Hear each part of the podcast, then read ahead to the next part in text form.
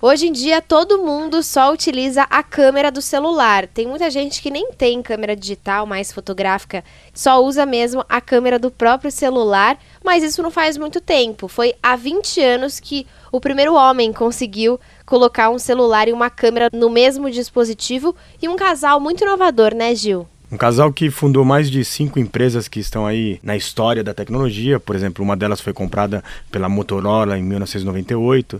A outra empresa que eles fundaram, esse casal, foi a primeira empresa do Vale do Silício a dar benefícios para o grupo gay. Eles têm inúmeras patentes, enfim, tecnologias que cobrem óculos, smartphones, telefones. E aí, esse casal, né, ele francês e ela descendente de japoneses, se encontraram no Vale do Silício e, entre uma inovação e outra, resolveram casar casar e ter o seu primeiro filho. E aí começa uma grande história. Pois é, eles tiveram um filho e o Felipe estava incomodado que ele não podia tirar uma foto de um dispositivo e poder mandar para todos os amigos dele, né?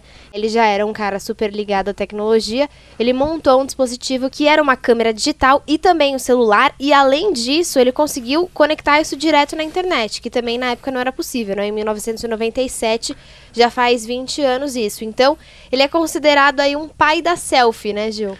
Exatamente, da selfie moderno, porque além dele ter conectado uma câmera fotográfica com um aparelho de telefonia móvel, ele foi o primeiro a conseguir colocar isso num tipo de rede social, que naquela época, em 1997, a grande rede social era o e-mail.